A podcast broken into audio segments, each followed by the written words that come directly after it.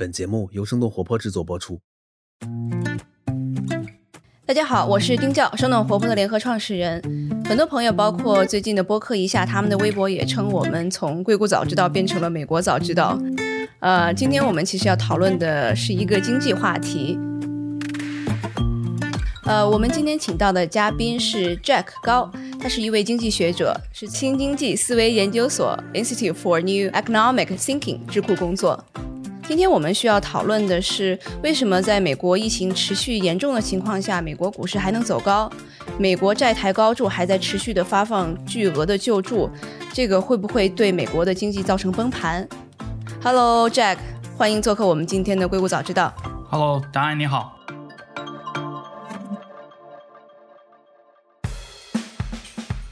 欢迎来到生动活泼传媒旗下硅谷早知道第四季。这个世界因科技创新而巨变，那就请和我们一起在最前线观察科技创新所带来的变化、影响和机遇。您先介绍一下这个智库，还有您从事的这个经济学的研究是是哪一方面的研究呢？好的，好的，没问题。就像你介绍到的，我是现在在纽约的一家。呃，经济智库 Institute for New Economic Thinking 就职，它是二零零八年全球金融危机以后成立的，主要由呃金融大鳄索罗斯出资，然后由几位经济学诺奖得主啊和其他的学者一起来共同建立的这样一个智库。我们都知道，这个两千零八年金融危机之后，整个金融风暴席卷全球，然后当人们开始转过头去从学术界寻找答案。我们是怎样来到这个经济危机？我们应该怎样从这个经济危机走出去的时候，很多人发现是能够找着的答案和指导微乎其微。这也就让呃很多学者呃认识到呢，传统的呃经济学是太注重于理想情况的研究，而忽视了现实当中的很多具体问题吧。呃，那么在索罗斯的这个倡议之下，零一年的这个经济学诺奖得主，比如说呃史蒂格里茨、斯宾塞、阿克罗夫这几位这个信息经济学的鼻祖级的人物呢，呃，来共同组建了这样一个经济学机构。所以您是从事哪一方面的这个或者哪个领域的研究呢？呃，我到这个机构现在也是第四年了，主要从事的是呃一个叫做全球经济转型委员会。呃，这个委员会研究的问题，就比如说不平等，比如说这个全球化和国家经济之间的关系。所以我个人呢，啊，是包括从写一些呃文章啊 blog，再到主持一些会议，组织一些会议，再到去呃访谈一些这个经济学者，呃，各种各样的这个工作都都有一些吧。对，我也是看了这个您最近公号叫做“顺便谈”，然后里面两篇文章，我就觉得其实是现在世界联系的更加紧密了。不是说我好像我们硅谷我们就 会一直报道只是科技新闻，我们其实报道了非常多的一些像是这个三次熔断，然后当时的原油这个跌重负数，所以我们其实可以先从股市这个一个角度先聊起吧，因为大家其实都非常纳闷，说是美国经济现在这么糟。为什么纳斯达克还有就是美国的这个标普五百吧，现在就一路高歌，然后让大家觉得不可思议，现在涨得非常的好。我不知道从这个经济学的角度，您觉得是是为什么？为什么好像这两者是有点脱离的？好的，呃，首先要感谢你提到我这个公号，顺便谈，它也是作为我个人的一个匿名的一个 blog 吧。那最近也写了两篇文章，就是关于这个股市和现实的这个区别。正如你所说的，当疫情其实在亚洲爆发的时候呢，看着美国市场好像在刚开始一二月份并没有多大的反应，而在三月份，当这个疫情韩国还可能少一点，尤其是到了伊朗和到了意大利大规模爆发以后，美国股市开始跌。但是在三月份跌到谷底以后，呃，我们一方面是看到了呃实体经济由于受到疫情停摆的影响，呃，很多的板块想重启也起不来，而这个股市呢？啊，却是屡创新高，啊，所有人都是活在这种所谓的巨大的矛盾当中。呃，我在在家工作三月份以后看的第一本书呢，是这个呃 MIT 麻省理工教授罗文全写的一个叫做 Adaptive Markets，呃，适应性市场嘛。这个罗文全教授呢，他把金融市场更多的看成一个生态系统，而不是一个物理系统。啊，生态系统当中各个参与者的关系也是不断的在变化。新的参与者会进来，旧的参与者会出去。呃，如果说一颗行星撞地球，让恐龙灭绝了，那么恐龙这个巨大的物种所留出的空缺呢，随着时间的流逝，势必会有其他的物种来填补过来。运用在这个金融市场当中，用适应性市场的角度去研究股票，研究呃金融市场也是非常有用的。呃，那么我们能够看到这次呃疫情当中新的参与者，就是非常重要的是有呃中央银行啊、当然也有一些所谓的这些 millennial investors。啊，这个美国的 Robin Hood，这个罗宾汉，这个小小的一个初创一个更让对让可能小白这个没有投资过股票市场的人更好用的一个这个 app。没错儿，那肯定也是因为这个经济变差了，然后这个量化宽松，马上下一步肯定是通货膨胀，所以大家这个更多的人选择投资股票，是不是也是因为就是一个避险的心情？一方面是吧，但我更认为，呃，美国这边有一个词不是叫 FOMO 吗？Fear of missing out，就是股票在涨，如果我们只是把钱放在银行，我们可能无法享受这种股票带来的收益。所以大家在 Robinhood 提供的这么方便的这种环境下呢，啊、就有很多人去投资股票市场。我们从数据当中也可以看看出来，这个 Robinhood 在他们呃发布的这个二季度的新的用户当中来看，其实比其他几个这个竞争对手都要多的。然后又有由于有条件在家工作的这些人呢，啊，他们可能一方面在完成本职工作的同时，有大把的时间，因为没有社交，可以炒炒股了。这也也不排除有这个因素。呃，这次危机的本质其实，呃，它是一个可以说是人为为了控制疫情，呃，让经济停摆，使得经济活动，呃，很多人的收入都出现了影响。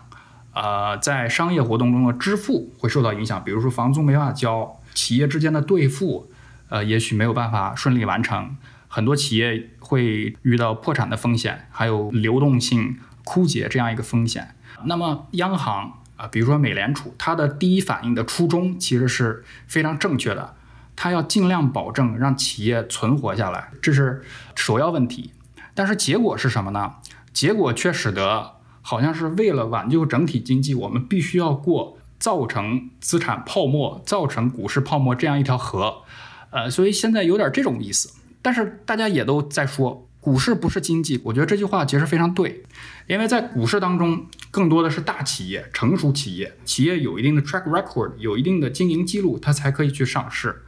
而这些企业往往在影在疫情当中受到的影响相对来说少一些，或者甚至呃他们从中获益。而且更深的一层呢，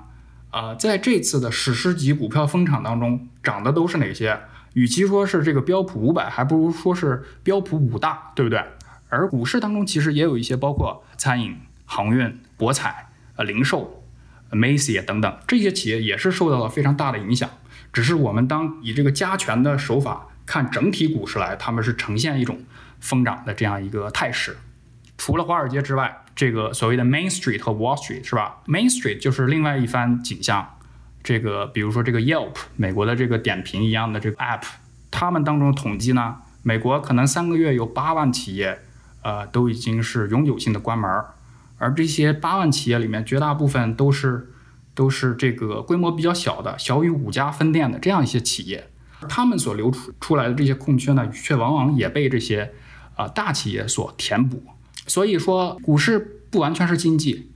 股市当中龙头企业在呃这个疯涨当中是获益最大，它同时也反映出来我们当前经济当中一个赢者通吃的这样一个现象。嗯，嗯嗯，我看到其实是有一个分行业的一个走势。其实作为科技行业，它肯定是涨得最多的。然后下一个其实是医疗行业，当然当然是涨得这个最快的。然后下面可能像一些一些工业行业，然后一些这个消费品行业。其实这个里面金融行业是这次是比较惨的，然后包括像是一些可能是这个能源行业和这种出行方面的这些行业，他们都是还是很低迷，跌得特别惨。对，其实像你说的，我们如果把它这个拆开来说的话，并不是说所有股票都是在疯涨，是脱离了经济基本面的，它其实只是代表了科技行业大公司，他们体量更大。对对对，呃，硅谷的投资家 Peter Thiel 不是有句话是 “We were promised flying cars, but all we got is 140 characters”，它其实是一一种嘲讽啊。我们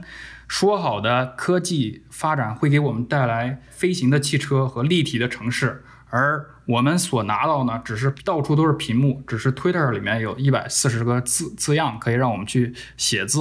所以说，这个新冠疫情的确是让科技趋势可以说进步了十年。嗯。我们在疫情刚开始的时候，我们也是搞过很多读书会，像是我们读了很多是在这二几年大萧条的时候，就当时的一些经济状况，然后当时政府做了一些什么事情。其实如果对比到今天来看的话，是一部分人他可以远程工作，那这个是不是科技其实带给我们其实是一个整体的社会进步？虽然说可能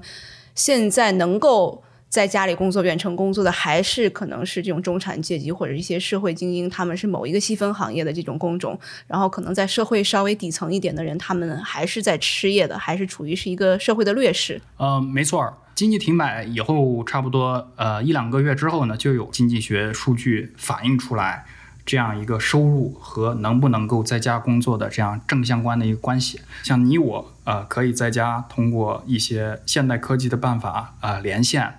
而每次当遇到需要人和人正面接触的，尤其是服务行业，尤其是在大城市里面的这方面的服务行业啊，这些人呢却只能等待政府的救助，呃，有点束手无策的感觉，呃，所以对这种科技带来的福利呢，很多人都可能会享用，但是这种科技进步其实对每个人的生计的核心。的影响呢也是不同的。嗯嗯嗯，所以我看到您的另一篇文章是说，这一次的新冠加上政府的救助是一个史诗级的一个财富转移。那为什么会这样说呢？嗯，从题目来看，那个那个文章可能有点标题党的意思，但是我要说明的是，我的确是这样认为的。嗯，在不平等加日益加剧的这样一个大背景下。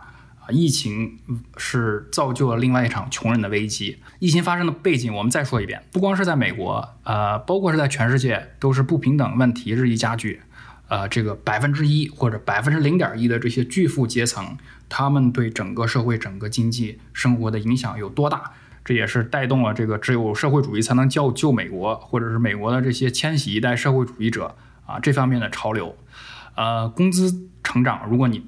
剔除呃通货膨胀呢，可以说是增长幅度比较小，而且是赶不上呃所谓的劳动生产力的增长的幅度。那么生产资料的所有非常的不均等，收入、财富、机遇三大不平等，可以说是在生活的各个方面都体现出来。那二零一九年的数据也许是啊三分之一的美国人是无法承受四百美元的这样一个紧急支出。想一想，全世界这个经济龙头老大。竟然有这么多人生活在如此薄弱的这经济现实之下，而二零二零年变成了什么呢？年收入四万美元以下。我们都知道，这个在美国，如果一年收入四万，其实是呃不高的，很低的。哎，美国的美国的这个收入中位数应该是在四点五万吧？是这个数字吗？还是？呃，我感觉可能要可能要高一点，更高一点。OK。对，但是即使我们把它把四万当做一个啊中等偏下的一个水平来看。可以说，四万美元成了一个分水岭。那么，四万美元以下的人呢，有将近百分之四五十的人都因为新冠失掉了自己的工作。所以，这是这是一个所谓的 first order impact，第一层的影响，一个飞来横祸，让这些人呃无所适从。而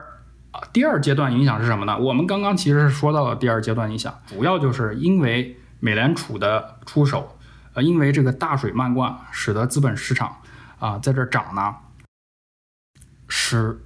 拥有在银行里面有存款，或者是去参与到股市的这个疯涨当中的人，他们的财富进一步啊得到了增长。而我们说美国的这个 CARES Act 这个救助基金呢，它一方面是想给所有的人，尤其是收入比较低的人发一千二百块钱，给失去工作的人每周额外发，比如说六百美元的这样这样一个救助金，还有它的大头其实是高达五千亿的。给这些中小企业濒临破产的这些企业提供一些救助。再次来看，其实这个设计大体上都是没有问题的。呃，他想保全经济，保全企业，让尽少、尽量少的人呢丢掉工作。因为丢掉工作，经济再重启，这些工作还会不会回来，就是一个很大的问题。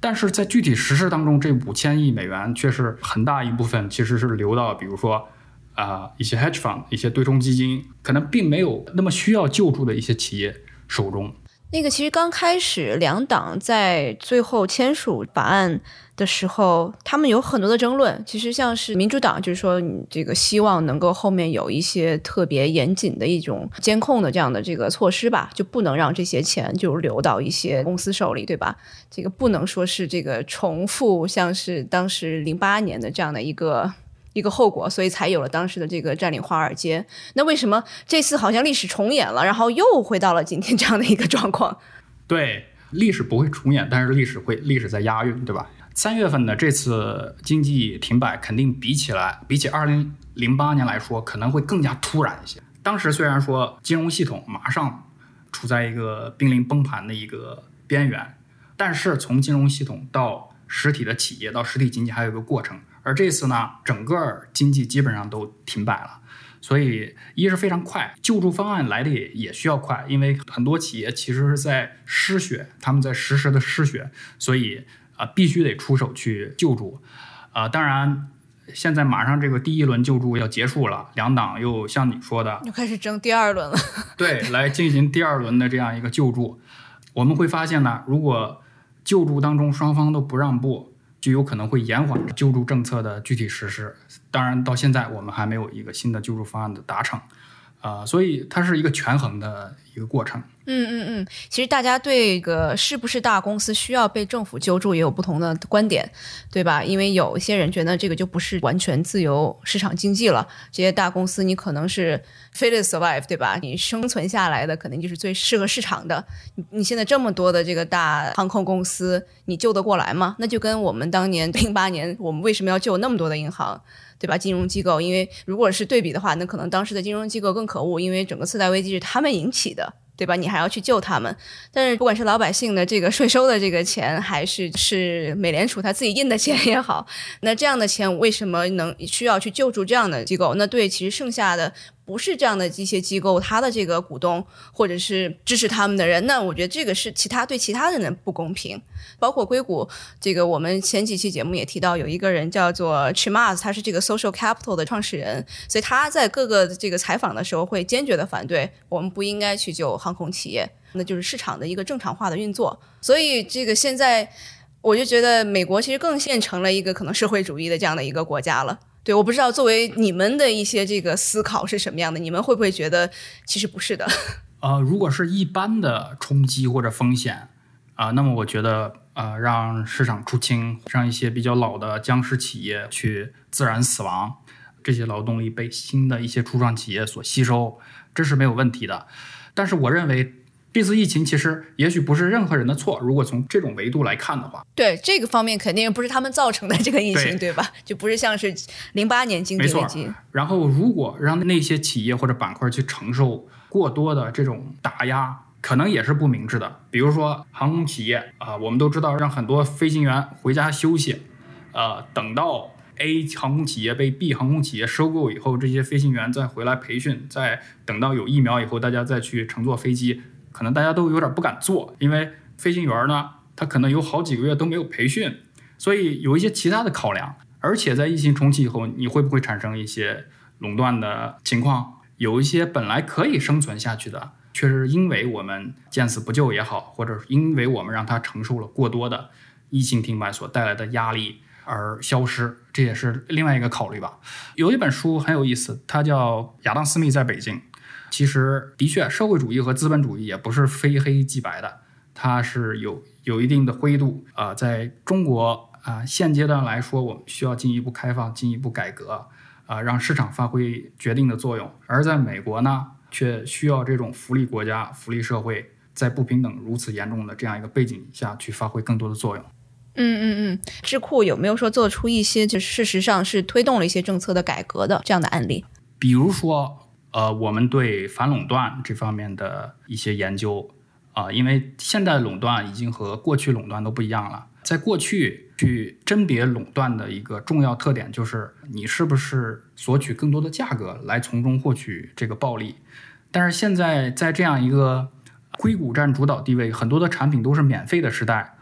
呃，我们怎样去甄别一个企业是不是垄断企业呢？比如说哥大的这个切姆教授。他就通过一本书叫做《Attention Merchants》，是吧？注意力商人，通过一个平台是不是过多的吸引了一个人的注意力，而不是简简单单的金钱的办法去甄别垄断企业。呃，还有一个就是回到二零零八年，对这个所谓的大而不倒的金融企业，怎么说？也许有的企业它是在利用自己的这种大而不倒的地位来跟啊、政府之间去挟持呃政府来让他们提供救助。所以我我不知道是不是大家其实像我们刚刚讲到年轻的一代，他们觉得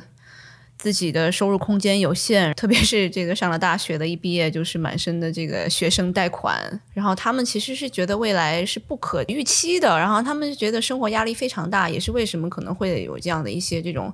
社会主义的这样的一种思潮在是吧？共产主义的一种思潮，然后他们就觉得资本主义就是或者是这种自由市场是邪恶的，但其实现在的这样的资本主义，它其实是不是已经变成了这种 crony capitalism，就是这种裙带的 capitalism？嗯，我不反对你的这种说法。呃，一个是这种思潮肯定是此一时彼一时的，对吧？从这个里根、撒切尔夫人到克林顿啊。这三十年过来呢，肯定是不断自由化的这样一个思潮，而物极必反，也许到到现在，在这种不平等、年轻人面临的职业发展啊有限的啊这样一个情况下，尤其是在像硅谷的一些生产模式带来的这种以平台为基础的这种生产方式之下，它有可能会产生越来越多赢者通吃的这样一个现象。所以大家会使得，哎，我们需不需要更多的问责，更多的让政府像北欧、欧洲的一些模式，呃，为我们提供一定程度的这个安全线，既要鼓励年轻人去工作、去创业，呃，要让这个失败成本要稍微的低一点，要不然的话，嗯，可能对整个资本主义、整个社会的发展，呃，也没有多少好处。嗯嗯嗯。因为我有一些可能年纪比较大的一些美国朋友，所以他们就会觉得现在年轻人好像没有说是越来越勤奋，越来越还有当年他们的这种每个人都能实现自己的所谓的美国梦的这样的一个心态了。他们就是觉得被各种压力压得喘不过气来，所以才会出现了今天我们看到的美国社会的一个分裂吧。就是年纪大的这一代人和年纪轻的这一代人，他们是完全两种的。不同的一个，也不能说是这个信仰吧，就是在这个 ideology 上面的不同的一些观点。对，所以其实是年轻人很疑惑，这个稍微年长的人他们也很疑惑，在这个节点上，而且这个新冠疫情是在集中体现了这样的一个分裂吧。没错，衡量美国梦的一个标准是什么？就是一代人能不能从这个除去通货膨胀以外。达到和超过自己的父辈的这个生活水平，呃，也许以前五十年前新的一代达到和超过上一代的概率是百分之八九十，而现在呢，肯定已经到了一半以下。所以从这个大数据，从整个社会层面来看，呃，美国梦逐渐在褪色，这是毫无质疑的。这其中呢，当然很重要的一点就是和教育有关系，和美国的高等教育有关系。但是大学这么贵，是一笔非常。不小的开支，有一个段子是什么呢？母亲的大学贷款还没还完，自己女儿大学毕业了又开始，所以两代人一起还这个大学贷款，这种例子在美国也是屡见不鲜，所以非常非常搞笑，也是非常让人震惊的。所以什么是什么是公共产品？这个社会应该给一般的市民提供什么？应该给年轻人提供怎样的机会？这对这个问题是是非常非常需要思考的。IMF 就是这个世界货币基金，呃，最新的问卷当中，所有年轻人关注的都是疫情之后，或者我毕业之后，我会不会有一个稳定的工作，我还能不能养家糊口去。呃，在这个社会当中打出一番属于自己的天地。对，像您刚刚讲到，其实这个政府会想要说是给啊收入偏低的这样的人群提供一个这个安全线吧。但这个安全线其实是是不是可以体现在对大家这个教育和高等教育的这块的资助里面？因为我知道美国可能在三四十年代，大家的这个学费可能跟其他的很多国家是非常类似的。你像是我是十十来年前吧上的大学，在国内上的大学非常便宜，学费也就几。千块钱人民币，我不知道现在是不是有涨了一点。但是美国之前也是这样子的，你可能这个暑假打一个暑假工，打个两个月，然后基本上下一学期学费就出来了。但是对现在的大学生来说是完全不可能的。那我们如果是这个归根结底看为什么会出现了这样的情况，其实是有很多深层次的原因。可能一开始有一些这种公立学校，政府给他们很多资金，然后资助他们，然后慢慢的这个学费越收越贵，私立学校又同时也是水涨船高的这样就把自己的学费也提升上来了。但是如果我们看还有很多世界上其他的国家，他们学费大学学费是免费的。对吧？所以我就觉得整个的这个美国经济是在不断的因为各种各样的政策在走一个下坡路的，是有一个非常核心的原因的。所以我在想说，是不是就是因为过多的这种政府的一些干预，而且干预还不对，他没有在往正向的干预，对吧？你你说的是一部分原因。呃，经济学当中有一个 sub discipline，有一个小的分科叫做 market design，是吧？市场设计，就是。囚徒困境这个简简单单的例子告诉我们什么呢？就是个人的理性有时候会导致集体的非理性。这个在教育当中，在医疗当中，在美国体现是是非常非常鲜明的。很多时候大家都觉得应该用当地的税收来去建立当地的这个，不管是私立学校也好，还是当地的一些公共产品。这样一来，好像是理性的，我只需要在这个社会当中。呃，让自己的孩子有一个好的未来，但是当所有的地方都开始这样做的话，会造成一些公共产品价格水涨船高。美国的医疗以及教育就是非常好的例子。美国医疗是非常庞大臃肿，但是最后对每个人来说确实非常贵，对吧？其实你单独拎出来一个这个生态环境当中，每个人他其实并没有赚过多的钱，但是由于这个生态系统如此之庞大，他养了这么多人，如此臃肿。所以使得啊一个简简单单的一个公共服务，却搞得这么麻烦。是的，所以这就是就是我们又回到了不同的这个经济学派了，对吧？你说你是这个市场设计，你还是让看不见的手自己去设计？所以这个又是我们今天可能也是没有办法展开太多了。对，所以我想最后跟您在这个聊一下。另外一个大家很担心的是，美国会不会就突然崩盘了？就是因为这个不断的还是在发钱，不断的在做一些经济的救助，然后美国已经非常的债台高筑了，所以会不会可能不知道什么时候美国这个经济就会崩盘？我不知道您这块怎么看？呃，您是说美国经济还是美元？呃，我们先说美元吧。好的，我为什么问这个问题呢？就是一个国家崩盘这个问题实在是太大了，它和当前的国际环境有关系，它和这个国家的。这个地缘政治以及军事实力、综合国力都有非常大的关系，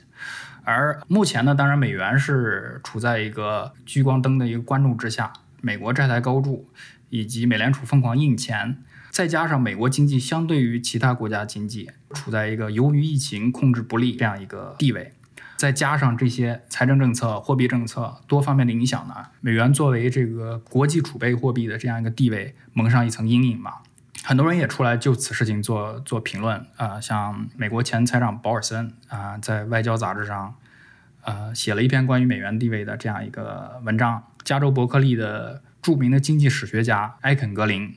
也出来说啊，大家不要把这个事儿渲染的太过分。那么，中国的之前在 IMF 的官员，现在清华大学的著名院长，其实是提出了这样一个风险，就是美元有可能会出现爆发性的贬值。或者说会不会出现呢？他把这个问题抛出来了。就过去一百年以来，美元一直作为全世界的一个储备货币，对吧？那美元虽然是个货币，但是也可以把它认为是一个商品。这个东西如果突然的供给超过大家的需求，那么它的这个价值肯定会会变低。但是货币呢，它同时有又有一个所谓的这种网络属性。如果大家都用美元，你也就想去用美元。这就像大家都用脸书，我们也许就想用脸书，但是如果说脸书的这个广告太多，或者它服务太差，同时又有一个另外的，呃，一个平台，Twitter 或者微信或者其他平台，你也指不定很多人就会去到其他平台上面去。所以从美元的前景来说，不管是哪个货币，人们都希望它能够保值，人们也希望它能够广泛的流通，像大毒枭们，呃，交易毒品。也是需要用美元一百块钱的美元来作为这个支付手段的，所以会不会出现爆发性的贬值呢？这个其实谁谁也说不上。以前也许没出现过，但是不代表以后不会出现。美元是代替了英镑作为现代经济的一个基石。呃，所以我们除了看一个国家的货币，除了看它货币本身这个供给关系啊，还要看标的。看标的就是美国的经济啊是不是健康？美国是不是还会给那些其他国家啊继续提供这个国家安全的保障，对吧？这是非常重要的因素因素。嗯嗯嗯，您刚刚说的这个网络体系，我觉得是不是也是一个这个信任的一个体系吧？如果大家觉得你可能不值得被信任了，那所以就会别的国家突然抛美国国债，然后美元就陷陷入危机了，有没有这样的可能？这些可能都是有的，因为信任呢，不光是一个 local 的一个本地的金融系统，还是全球金融系统来说，都是最基本的一个要素。呃，为什么宏观审慎和呃央行的独立性成了现代？这些国家经济的一个基石呢，就是啊，如果你央行过多的受到政府的、受到政客的影响，对于一个国家的信用，对于一个货币的价值来说，都是打上了一个非常大的问号。嗯，所以说，其实现在也有人在说，那我们是不是可以把人民币推上这个新的一个全球货币的这样的一个核心？因为现在央行也是在在做数字货币，然后在做很多这样子的可能，尽可能想让这个透明化，让这个建立自己的一个信任，在国际当中这样的一个一个标杆吧。所以我不知道这块您怎么看？嗯，说完美元呢，不管是欧元和人民币，都是大家这个猜想的对象。那么欧元大家已经猜想了这么久了，九九九年吧，应该是从欧元开始问世到现在。但是由于欧洲整体，不管是从政治和经济的这个合作的方式，还是说这次疫情，呃，给他们造成的经济倒退，甚至是倒退二十年这样一个现实来说，大家可能觉得啊，欧元并不是一个非常有力的竞争者。那么说到人民币呢，中国经济当然过去二三十年的这个成就都大家都是有目共睹的。由于中国的这个中国在应该是在二零一零年左右成了全世界第一大这个贸易国，有了贸易的支撑呢，对于呃跨境人民币的支付都起到了非常重要的作用吧。应该是最新的人民币国际化的报告，央行也刚刚发了，人民币不管是作为这个跨境贸易结算。还是投资融资货币，包括国际储备货币以及这个外汇交易货币，在这方面呢，都在持续的稳步的进展。呃，那么我们也知道，过去几年在各方的努力之下，人民币是加入了这个 SDR Special Joint Rights，也就是这个国际货币基金的一个一篮子里面。按理说，这个 SDR 应该在这次疫情当中起到更加重要的作用，而不是美元起到更加重要的。提供流动性的作用，但是由于各个国家之间的合作的问题吧，美国包括印度应该是都投了否决票，在三四月份的时候，SDR 的进一步新的呃发放也是受到一些阻碍，所以整体来说，人民币肯定是在国际化的道路上稳步的进行，是吧？那么数字货币是一个非常有意思，呃，非常符合这个市场发展的规律和前景，呃，以及非常有想象空间的一个区域啊。但是除此之外呢，不管是中国的这个市场驱动也好，推动国内的金融发展，因为你一个货币能够在海外能够这个所向披靡，我们可以说你你的这个娘家必须得得加点厚啊，国内金融系统必须得发达，基础设施互联互通要做得到位，呃，然后由于现在中国还有着比较多的这个资本项目的限制吧，那么离岸人民币，不管是在香港、新加坡、伦敦。都需要进一步的健康发展，啊，最终才能够给海外人民币的需求和使用提供便利嘛。所以，呃，人民币国际化的趋势都是非常向好的。但是，真正什么时候一个网络可能会代替另外一个网络呢？我们拭目以待吧。疫情会不会带来人民币的这个突飞猛进？会不会带来美元的衰落呢？我相信谁都无法回答这个问题，但是这是就像你提出的，这是一个非常非常有意思的问题：数字货币会不会成为最后一根稻草？或者说，随着纸币渐渐退出，数字支付系统啊的进一步发达，像两次世界大战给美元提供啊契机一样，这种数字革命会不会真正给呃人民币提供契机呢？呃，这也是说不好的。最最后还要加一句是。其实我们 PBOC 的这个 CBDC，中国人民银行的央行数字货币是全世界啊第一例啊，所以至少在这方面，我们是走在美联储、走在其他央行的前面的。所以这个其实应该也会在透明化上面，还有在这个增加信心程度上面，可能也是做出了一个表率吧。我觉得，比起这个 其他国家来看的话。没错没错。如果说基础设施的互联互通，呃，以后是一个趋势的话，那么给数字货币肯定是啊提供了新的契机。好的，好的，我们今天也聊了非常多，然后很多都是特别大的这个话题，然后也非常感谢您今天给我们在很多不同的方面给我们的一些这个分析和解读。没有没有，很很高兴能够啊就这么多问题和和答案共同交换意见吧。呃，疫情真的是对全世界影响都非常大，回到老常态，回到旧常态，应该是不太可能。新的常态具体是什么样子呢？新的常态能不能给大多数人服务，而不是像以往一样给少部分精英人，呃，给年轻人服务？那这都是大家非常关心的问题。是的，我也是觉得可能是在这样的情况下面，像是年轻人，然后才更多的会考虑这些方面的问题。我觉得这个其实在整体上面来说也是一个好事儿。对，可能如果我们像是在过去，我们每天就上班下班，然后忙忙碌的这个这个不行的这样的一个生活状态，我们可能很少会考虑这些问题。对，没错没错。所以很多人说，这个新冠疫情除了 the Great Shutdown 大关门以外，它还是个 Great Reset，就是大重启。Reset 以后是一个怎样的世界呢？对吧？是的，是的，我们可能发现一些问题之后，我们需要这个整个，我们不能只说可能某个国家吧。我觉得人类都是在重新在考虑我们 是不是过去做了一些错事，然后我们要怎么样这个继续往前走。没错，就是高速公路一段时间不用，你可以利用这个契机把它修得更好。如果整天这个车水马龙，可能还不好修。嗯嗯，非常感谢 Jack，谢谢。